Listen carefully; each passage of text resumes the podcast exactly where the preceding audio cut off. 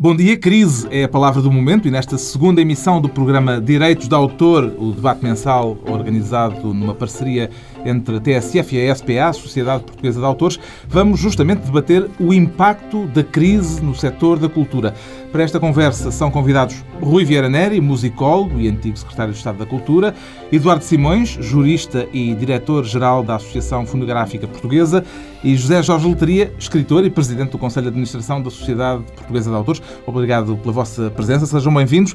Começo por si, Rui Vieira Neri. Há um pouco a ideia de que em tempos de crise o setor da cultura é o primeiro a ser penalizado. É também esta a sua percepção? Bom, infelizmente é essa a tradição. Uh, uh, na realidade, o problema da, da, da, cultura nestas gerações é que a crise abate-se sobre uma situação que já é de crise.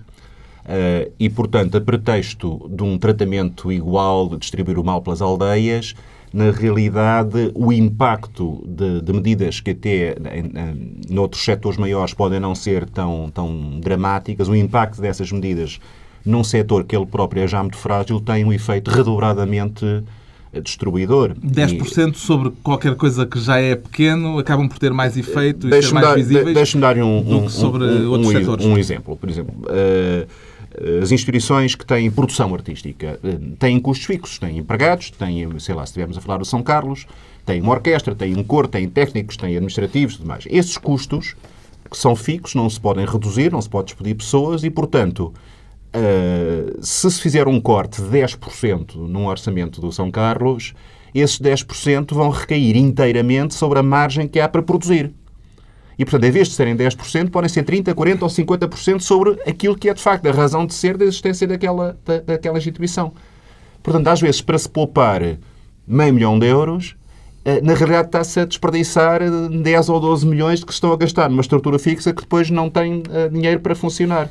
Portanto, os cortes eh, neste setor podem ter um, um efeito uh, destrutivo muito superior àquilo que seria a percentagem nominal do, do, do, que se pareceria estar a cortar. Nós estamos a gravar ainda antes da aprovação da versão final e global do Orçamento de Estado, depois da discussão na especialidade, mas um dos aspectos salientes dessa discussão foi o facto de terem vindo a público notícias aparentemente contraditórias a este respeito. Numas dizia-se que o Orçamento da Cultura para 2011 vai ter uma redução de 8,8%, noutras dizia-se que terá um acréscimo de 2,9%. O mais curioso aqui é que eh, ambos os números estão corretos. Eh, o decréscimo refere-se à comparação com a verba orçamentada para este ano de 2010. O aumento, os tais 2,9% a mais, dizem respeito ao valor comparado com o dinheiro efetivamente gasto este ano, portanto, à execução orçamental. Perante estes dados, eh, José Jorge Letria diria que os dinheiros públicos para a cultura vão aumentar ou vão diminuir em 2011? Eu acho que objetivamente vão diminuir e terão de diminuir. Como é evidente, uma crise com esta dimensão e esta gravidade terá forçosamente que se repercutir também no domínio da cultura e, portanto, do meu ponto de vista, seria impensável, a não ser que o Governo tivesse uma opção estratégica em relação à cultura, que não tem. É, vai-se repercutir e, portanto, os, os, valores globais que vão ser investidos na cultura, eu recuso-me a falar em despesa, prefiro pensar que a despesa com a cultura é sempre investimento, e é essa linha de demarcação que distingue exatamente ter uma visão estratégica da cultura ou não ter uma visão estratégica da cultura. O governo não tem que programar cultura, tem que ter políticas culturais, e é aí que eu acho que falha.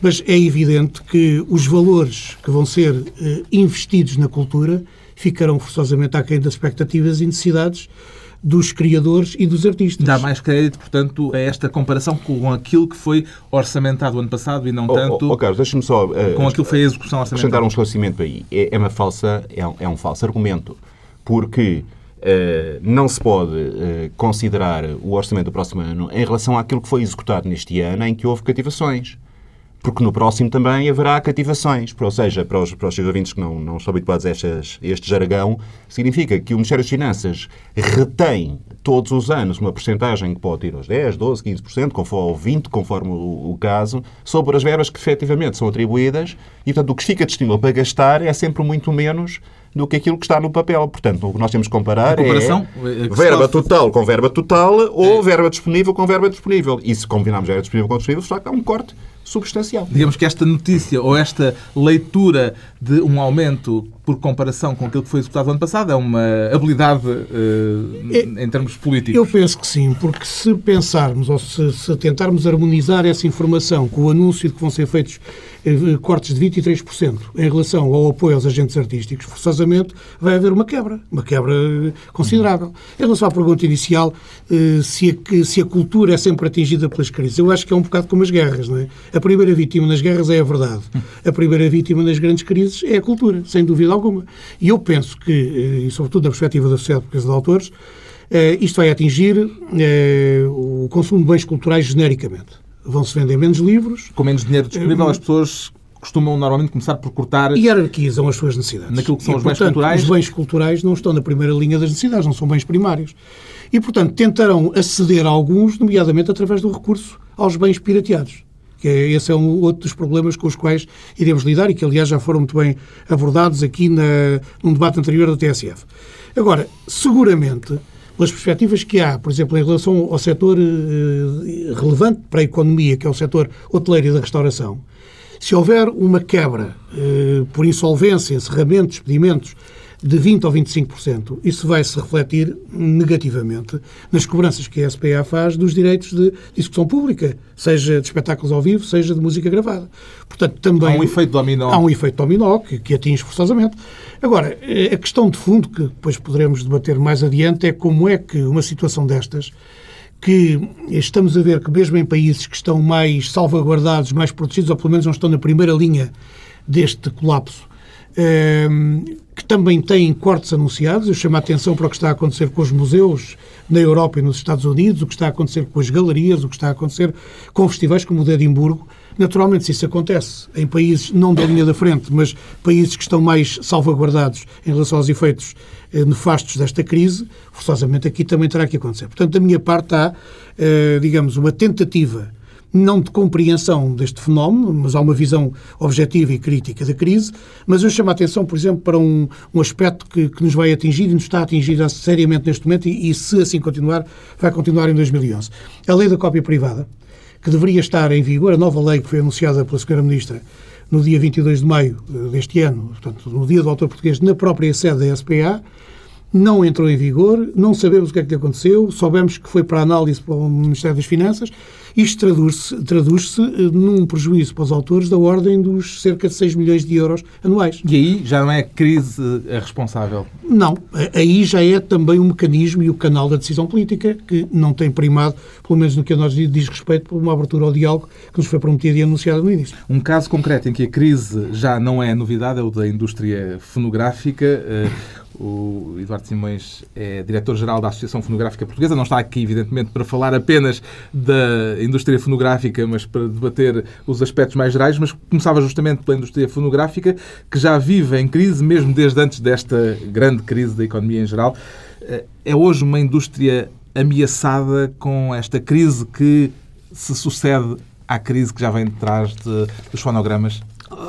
Ora bem, uh, temos falado aqui de várias uh, questões relacionadas com crise na Várias cultura. crises. Várias crises dentro da, das crises. Eu devo dizer que, uh, no fundo, é uma coisa já por demais sabida, a indústria discográfica está em crise há muitos anos, cerca de 9, 10 anos, e há, no entanto, uma coisa que não tem estado em crise, que é o talento dos criadores. E, portanto, continuamos a ter, no caso português concretamente, posso lhe dizer que no primeiro semestre deste ano, num cenário geral de decréscimo de 33,09% da venda de música, atingiu-se pela primeira vez a cota de 36,7% no uh, repertório nacional. A cota de, de 36,7% nas vendas totais de música portuguesa. Até aqui, e desde que fazemos estatísticas, vendas de discos? De discos uh, e DVDs também. Portanto, uh, estamos a falar de música gravada, seja em disco, seja em DVD, e pela primeira vez passou-se a barreira dos 33%, num cenário de quase catástrofe. Portanto, vendem-se menos discos, mas, mas dos, dos, discos que se vendem, há mais portugueses. Conclusão, uh, são números só aparentemente contraditórios, e digo aparentemente porque, de facto, temos todas as crises menos a do talento. No dia em que houver falta de criativos, aí temos outro tipo de preocupação, eventualmente para fechar portas. E, portanto, uh, em termos de, daquilo que já foi falado hoje, também gostava de acrescentar que é preocupante, de facto, as crises importadas para a cultura, crises económicas, financeiras.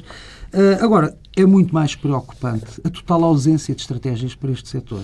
Seja em relação a indústrias que, de facto, necessitam de subvenções públicas, seja relativamente às indústrias que têm sido tradicionalmente independentes, pelo menos até agora, Uh, e onde não se vê qualquer estratégia perante a agonia que estão, que estão a atravessar. Estratégia por parte do Estado? Eh, por parte do Estado, obviamente, porque uh, nós não temos nas uh, ferramentas que estão ao nosso alcance meios eficazes de proteção das indústrias, dos direitos de autores, e aqui, peço desculpa, falo em nome, dos direitos dos autores, dos compositores, de artistas, de músicos e de editoras discográficas. E a última análise do próprio Estado porque é todo um fenómeno que está uhum. integrado numa taxa de economia paralela que em Portugal é brutal.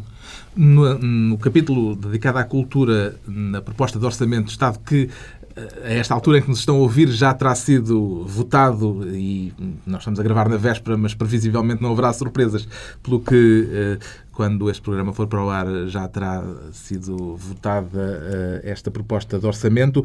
No capítulo dedicado à cultura, diz-se logo a abrir que os três eixos prioritários do Ministério da Cultura são a língua, o património e as artes e indústrias culturais e criativas. Rui Vieira Neri, estes estas três prioridades são, uh, de facto, as prioridades corretas e, são estão enunciadas de forma correta? Essas, essas, três prioridades são, obviamente, as prioridades da existência de qualquer Ministério da Cultura em qualquer país civilizado. Quer dizer, portanto, não são prioridades, são evidências. Uh, aquilo que uh, é difícil de perceber é qual é a estratégia uh, concreta para eh, a persecução desses três objetivos. E eu aí tenho que dizer que uh, não há omeletes sem ovos. E, e, realmente eu tenho repetidamente dito que o debate sobre as políticas culturais faz-se muito de uma forma fulanizada, o ministro ou a ministra é competente ou é incompetente. Na realidade, com, com os meios que o Ministério neste momento dispõe, não pode haver ministros competentes. Uh, pode haver pessoas muito esforçadas, muito dedicadas, qualquer que seja o partido que venham, mas realmente há uma altura em que o, o, o, cobertor ou destapa a cabeça, ou destapa os pés, ou destapa os dois. José Sócrates, o Primeiro-Ministro, no final da legislatura anterior, chegou a anunciar que aquilo em que reconhecia que o seu governo tinha falhado era no setor da cultura e anunciava um reforço para a legislatura que agora está em curso esse reforço. Esse reforço não se verificou. Não se verificou. Houve, houve uma, uma, ligeiríssima subida neste orçamento que passou. Uh, mas, uh, mas na realidade é, é, irrelevante. Continuamos muitíssimo abaixo, por exemplo, ao que era o orçamento do Ministério da Cultura no tempo em que ela estive, em 95, 97, no tempo do, do Ministro Carrilho. Uh, e na realidade convém pôr as coisas em, em, em números. Não é? o orçamento do Ministério da Cultura anda à roda de 0,4% do, do, do orçamento de Estado. E, portanto, é absolutamente irrelevante para qualquer estratégia macroeconómica do país. Não adianta nem atrasa absolutamente nada relativamente à crise, ao controle do déficit, ao controle da dívida pública. É uma questão de decisão política. Aquele questão... mítico 1% que se almeja é ainda uma miragem? Está, está, cada vez mais em miragem. Nós uh, chegámos a qualquer coisa como 0,75% uh, uh, no máximo dos máximos e desde então não fizemos senão, senão descer. O 1% é um, não é um fetiche, é, é, um, é, um, digamos, é um instrumento de trabalho, de, de, de, de referência. O que acontece realmente é que uh, o que se poupa com estes cortes é de tal maneira irrelevante para resolver os problemas económicos do país que, comparado com o que se perde uh, do ponto de vista cultural e do ponto de vista económico e do ponto de vista social, é, na realidade, não é uma poupança, é um enorme desperdício. Porque é uma coisa que está mais do que provada e com indicadores que, como dizia o Zé Jorge Ultria muito bem, o investimento na cultura é um dos investimentos mais rentáveis, quer dizer, gera emprego, gera mais-valia, gera uhum. um movimento de bens e de serviços enorme, muito superior àquilo que é o, o montante efetivo que é, que é posto ali. Num país como Portugal, em que a sociedade civil eh, tradicionalmente se encosta ao, ao, ao, Estado e às instituições públicas em termos de investimento cultural, se o Estado recua, o buraco que fica é enorme e as, as consequências económicas desse, desta aparente poupança são de um enorme desperdício para o país. No ano passado veio a público um estudo divulgado pelo Ministério da Cultura onde se concluía que o setor cultural e criativo representa, na riqueza criada em Portugal, um valor superior ao das indústrias tradicionais como a indústria alimentar ou a indústria têxtil. Ou São dados futebol. oficiais. Ou o próprio futebol. O futebol não, não vi referido, mas isso é um dado Mas talvez é que tem do mais. professor Augusto Mateus. Em relação É. ao PIB. Em relação ao Eh, PIB. Este dado eh, eh, não está a ser tido em conta pelos decisores políticos da Jorge Creio, creio que não. Eu, eu, eu começaria aqui por uma, uma pequeníssima história que eu acho que ajuda a definir muito a questão da, da prioridade estratégica. Quando François Mitterrand eh, chegou à presidência da República Francesa, vindo depois de um ciclo golista muito longo, os jornalistas perguntaram quem é que vai ser o seu Ministro da Cultura, porque o- um dos anteriores tinha sido, eh, como sabemos, o, André Malraux. E ele respondeu com aquele meio sorriso que tinha sempre irónico, respondeu, no meu governo todos são ministros da cultura. E eu acho que isto, eh, que pode entrar no anedotário político, ajuda um bocado a perceber se na estratégia ou na ausência dela há ou não prioridades. A verdade é que as indústrias culturais são geradoras de riqueza. Eh, Isto à escala global. Hoje está comprovado que o PIB mundial representa 7%, a economia da cultura representa 7% do PIB mundial. Eh, Em Portugal, eh, esse estudo que foi divulgado, se se fizer um exercício comparativo, conclui-se que, sendo o futebol a indústria poderosa que é, e, e eu até gosto de ver futebol e até tenho as minhas preferências que não vou revelar aqui, para, para não ca- causar divisões, sobretudo entre os ouvintes, mas eh, verifica-se que há uma desproporção e que realmente a cultura em Portugal, como em qualquer outro lado, gera emprego, gera receita fiscal, gera desenvolvimento económico, sobretudo oportunidades de primeiro emprego, de primeiro emprego para jovens saídos da universidade que hoje assumem o que do ponto de vista sociológico é muito importante, a cultura como uma área de aplicação dos seus talentos e das suas capacidades, coisa que não acontecia há 20 anos atrás, e por outro lado contribui como se calhar nenhuma outra para a visibilidade e prestígio internacional do país, para além de uma coisa que se calhar nem vale a pena mencionar, que é a coesão nacional e a própria, o reforço da identidade nacional. Coisas que normalmente não são tidas eh, na devida conta. E aí, Não são bens económicos contabilizáveis de imediato. não, mas são, por exemplo, aquilo que pode eh, colocar na história um governo ou não o colocar na história. Eu fiz parte de executivos autárquicos e sei, que, confirmando o que disse o Rui Vieira Neri, que não é nada fácil uma pessoa bater-se pelo investimento na cultura, seja em que executivo for. Porque há sempre alguém que diz a ação social é muito mais importante, as obras são muito mais importantes, os espaços verdes e o ambiente são muito mais importantes, dentro da perspectiva de que o investimento estratégico nestas áreas envolve um- o próprio interesse eleitoral de uma forma muito alargada. Agora, o que é um bem durável é aquilo que nós, investindo na cultura, estamos a investir nas gerações seguintes. E que não são rotundas. Não são rotundas com esculturas no meio. São coisas diferentes. É o que dizia o Churchill, né, que dizia que mais do que nunca, e co- coitado já morreu há uma série de anos, e até era um homem com grande sensibilidade cultural, até ganhou o Prémio Nobel de Literatura, ele dizia que cada vez mais é importante investir nas gerações e menos nas eleições. E eu penso que a estratégia, que normalmente é a estratégia política, que prejudica a cultura, é uma estratégia de escasso investimento na cultura enquanto bem fundamental.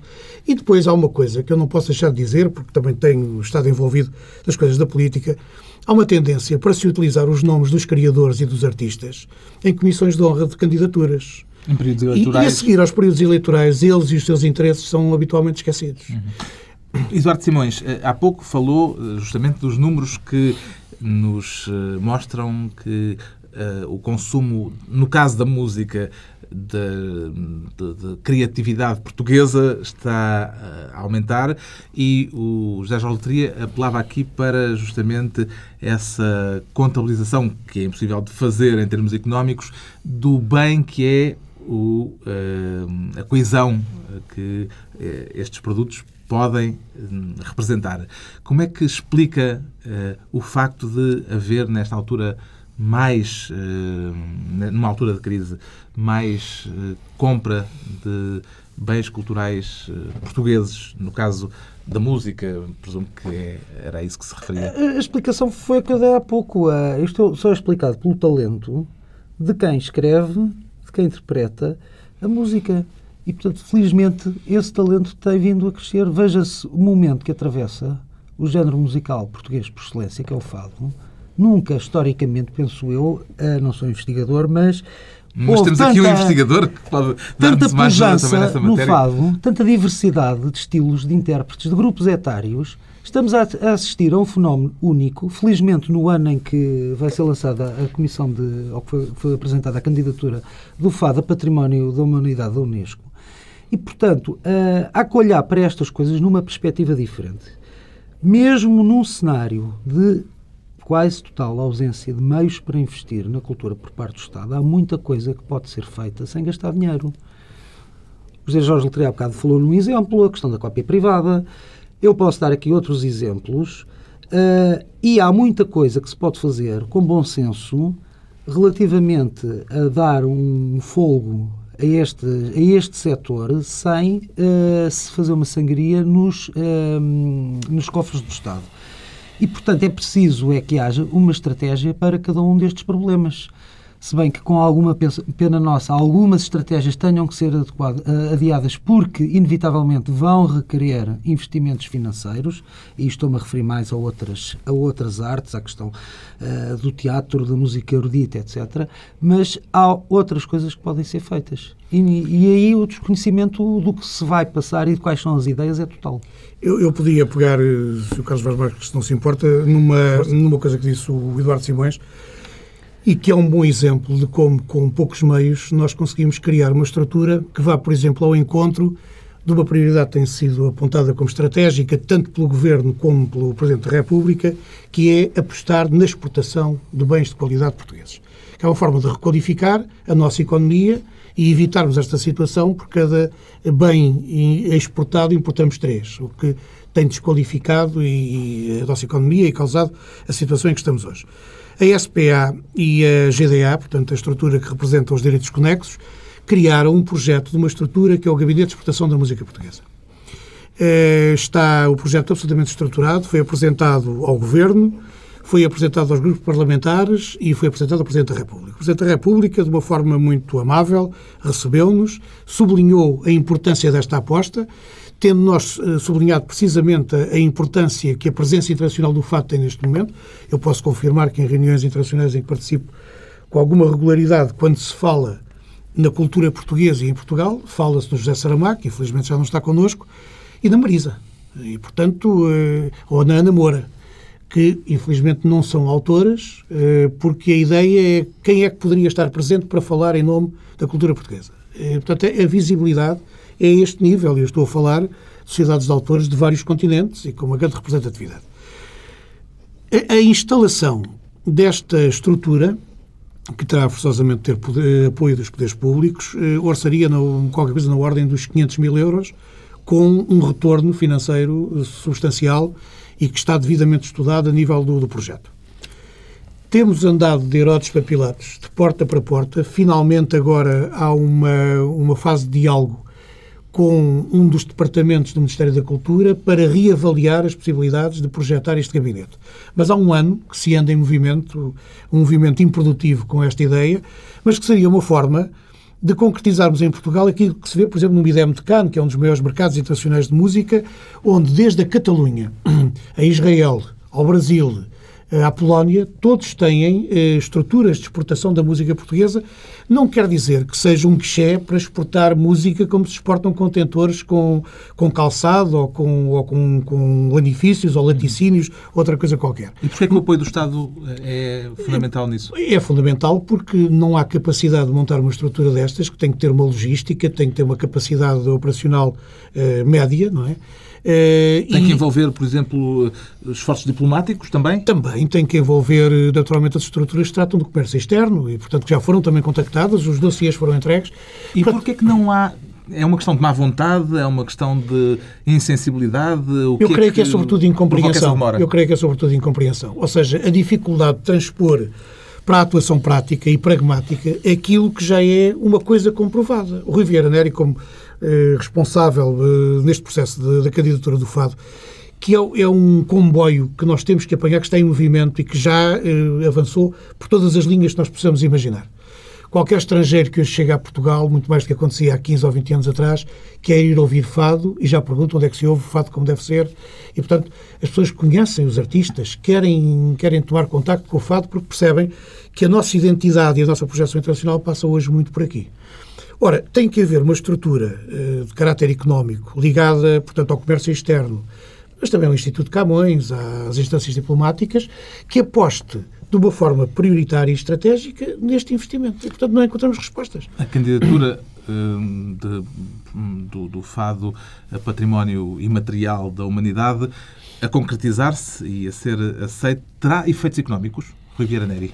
Eu penso que terá uh, efeitos indiretos, não é? Uh, vamos lá ver, o, a candidatura em si mesmo, a ser bem sucedida, como nós acreditamos que será, dará um selo da Unesco a uma realidade que tem que ter uma vitalidade própria, não é? Eu costumo dizer que o que é mais importante na candidatura é o trabalho de casa que nos obriga a fazer, uh, quer do ponto de vista científico, se quiser, o estudo da história do fado, o recolher das fontes, os inventários, quer do ponto de vista da mobilização por um lado, do setor profissional artístico do fado, por outro lado, da consciencialização da comunidade em relação à importância do valor do, do, do, do fado. E isso, naturalmente, depois tem consequências económicas. Quer dizer, se Uh, do ponto de vista da imagem de Portugal, uh, uh, o, o, património imaterial que é representado pelo fado aparecer destacado como, como um emblema, como um atrativo, como um sinal de diferença, porque as pessoas quando viajam vão à procura de coisas que não são iguais à, franchising eh, do McDonald's que tem ao lado, não é? E essa a exploração inteligente dessa, dessa, dessa diferença, dessa identidade cultural, é evidente que tem, que tem um fator económico uh, uh, de, decisivo. Uh, e o Zé Jorge Letria tinha, tem razão quando, quando falava da necessidade de coordenação dos vários setores. Aliás, o Arcelões também já, já, já tinha apontado nessa, nessa direção. Desperdiça-se imenso dinheiro porque o comércio externo faz operações autónomas, completamente isoladas do que faz a cultura e completamente isolados do que faz o Camões e completamente isolados do, do, do, do, que fazem todas as outras tentativas de transição. Eu sei que a ministra Gabriel Ganavilhas eh, tem tido até alguma iniciativa no sentido de tentar congregar esforços para eventualmente criar um, um, um fundo de investimento de divulgação de cultura e mas na realidade isto contraria a, a tradição de, de autismo dos organismos profissionais, dos organismos de Estado, aliás que, tentam, que estão, estão todos obcecados com esta ideia de fazer a sua coisinha separada. Quer dizer, se há uma grande exposição de produtos agrícolas ou industriais portugueses em qualquer lado, porque é que não há manifestações culturais à volta que possam dizer no país em que se fabricam estes sapatos também se canta esta música e também há este cinema? Nós falamos, José Jorge falava há bocado dos nomes que aparecem. Uh, um nome que, por mais que isso possa custar muito a uma certa opinião pública fácil, um dos nomes que aparece mais associado à imagem exterior da cultura portuguesa é no cinema o Manuel de Oliveira. E é o Pedro Costa. Pedro Costa. Uh, que estão em todos os grandes festivais. Não, não será a cultura de massas, mas tem uma presença, um reconhecimento enorme. E, portanto, dão muito mais ao país do que o investimento uh, efetivo que, que, que, os fundos públicos põem na produção desse, de, desse, desse sinal. Portanto, no fundo, cruzando agulhas entre uh, os vários setores de Estado e entre os setores de Estado e os produtores, e aqui por produtores entendo quer os criadores artísticos, quer as, as estruturas de produção, as editoras, etc., é possível rentabilizar o que cada um gasta com um impacto muito maior. Mas isso exige um bocado uma mudança de, de, de práticas estabelecidas de autismo, não é? Eu gostava só de acrescentar uma coisa que me parece importante neste ponto da, da, da nossa discussão. Toda a riqueza que é produzida no caso da indústria da música, é muito superior se for considerada a riqueza que é produzida a montante. Claro. Em criação de emprego, em, claro. uh, em, em, no gerar de receitas. Uh, e no caso da música é um, é um, excelente exemplo. Este ano foi publicado um, um estudo uh, pelo grupo Terra, que é um grupo francês de, de, de economistas, onde se demonstra os efeitos que tem o acesso ilegal à música relativamente à perca de postos de trabalho até 2015. E são consequências de facto devastadoras, porque se nós pensarmos que um disco bem sucedido pode gerar uma turnê, pode gerar um programa de televisão, pode gerar uma coleção de DVDs por aí fora. Isto é um efeito multiplicador brutal. E, portanto, estas coisas têm que ser vistas também em termos daquilo que vão uh, proporcionar uh, a montante. O estudo que já falei aqui há pouco e que tinha números relativos a 2006 concluía que o fator cultural e criativo era responsável, em 2006, data a que se referia este trabalho, por cerca de 127 mil empregos, representando mais ou menos 2,6% do emprego nacional total, 2,6%. E, de acordo com o tal estudo, setor criativo e cultural em Portugal, eh, aquele setor, o setor eh, criativo, criou no período de 2000 a 2006 6.500 empregos em Portugal, registrando um crescimento cumulativo de 4,5% na criação de emprego, num contexto que no mesmo período foi marcado por um crescimento de emprego de apenas 0,4% à escala nacional. Portanto, são números que eventualmente eh, concretizam aquilo que e, o Eduardo Simões dizia. E é, e é, curioso reparar que o estudo de Augusto Mateus e Associados segue exatamente a mesma metodologia que o estudo que eu citei do Grupo Terra, que até é Exato. é posterior. E, portanto, é, em termos de investigação económica e financeira, penso que não, não há aqui que inovar e, portanto, a entidades independentes académicos independentes Exatamente. chegam às mesmas conclusões uh, para regiões diferentes, é certo? Uh, e, portanto... Sim, não, já, já terminei, no fundo era, era Isto é uma conversa, ideia, Isso leva, leva à famosa questão da exceção cultural, que é uma coisa que em geral é mal entendida, porque quando se fala de exceção cultural, ou seja, de uma prioridade política a dar às políticas para a cultura, pensa imediatamente que lá estão os artistas uh, subsidiodependentes a querer mais uh, dinheiro do Estado, uh, em vez de fazerem pela vida uma profissão útil. A exceção cultural vem dos números que o Carlos Vaz Marques acabou de dar, ou seja, é um setor com uma capacidade de reprodução de investimento provadíssima. Todos estes números evidenciam um crescimento de todos os indicadores, menos o, menos o único que desce, que é o do investimento público.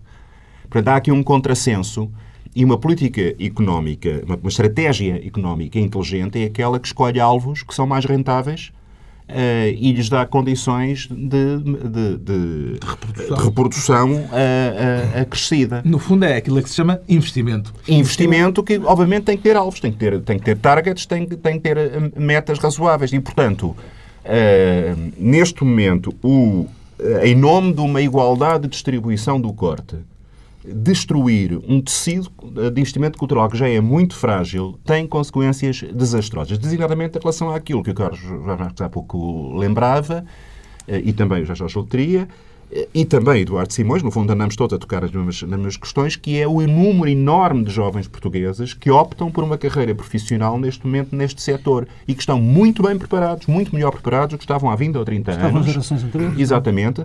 Portanto, nós temos uma massa crítica de gente muito boa que só precisa de oportunidade para criar riqueza.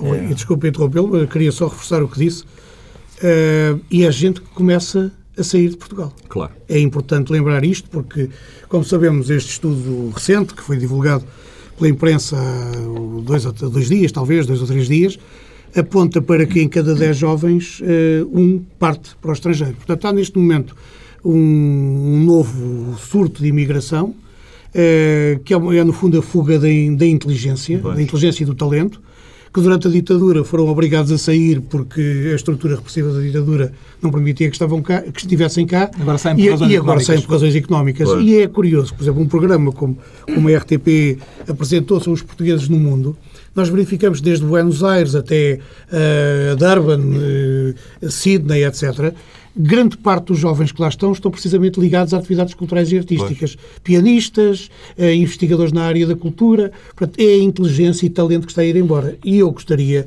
só se seguramente alguém nos ouvirá que tenha poder de decisão neste domínio, que se lembrassem da forma como a prática e o investimento na cultura ajudaram a salvar grandes cidades como Bilbao, como Isso. Liverpool, é como Weimar, que é uma cidade pequena, mas com o capital histórico que nós sabemos, tem o Goethe. Tem o Goethe e o Schiller também, sim, não é? Sim, sim. Mas, eh, por exemplo, Bilbao e Liverpool são cidades com características semelhantes, porque entrou em crise aguda o, o modelo de produção que elas tinham, muito ligado aos estaleiros e à atividade naval. E, portanto, salvaram-se como? De um colapso, desemprego, degradação das condições de vida, que arrastaram as, as, regi as próprias regiões. Investindo, no caso de Bilbao, no Guggenheim, como sabemos. Uh, o caso de Liverpool, City of the Beatles, que foi o grande, a grande chancela que eles lançaram.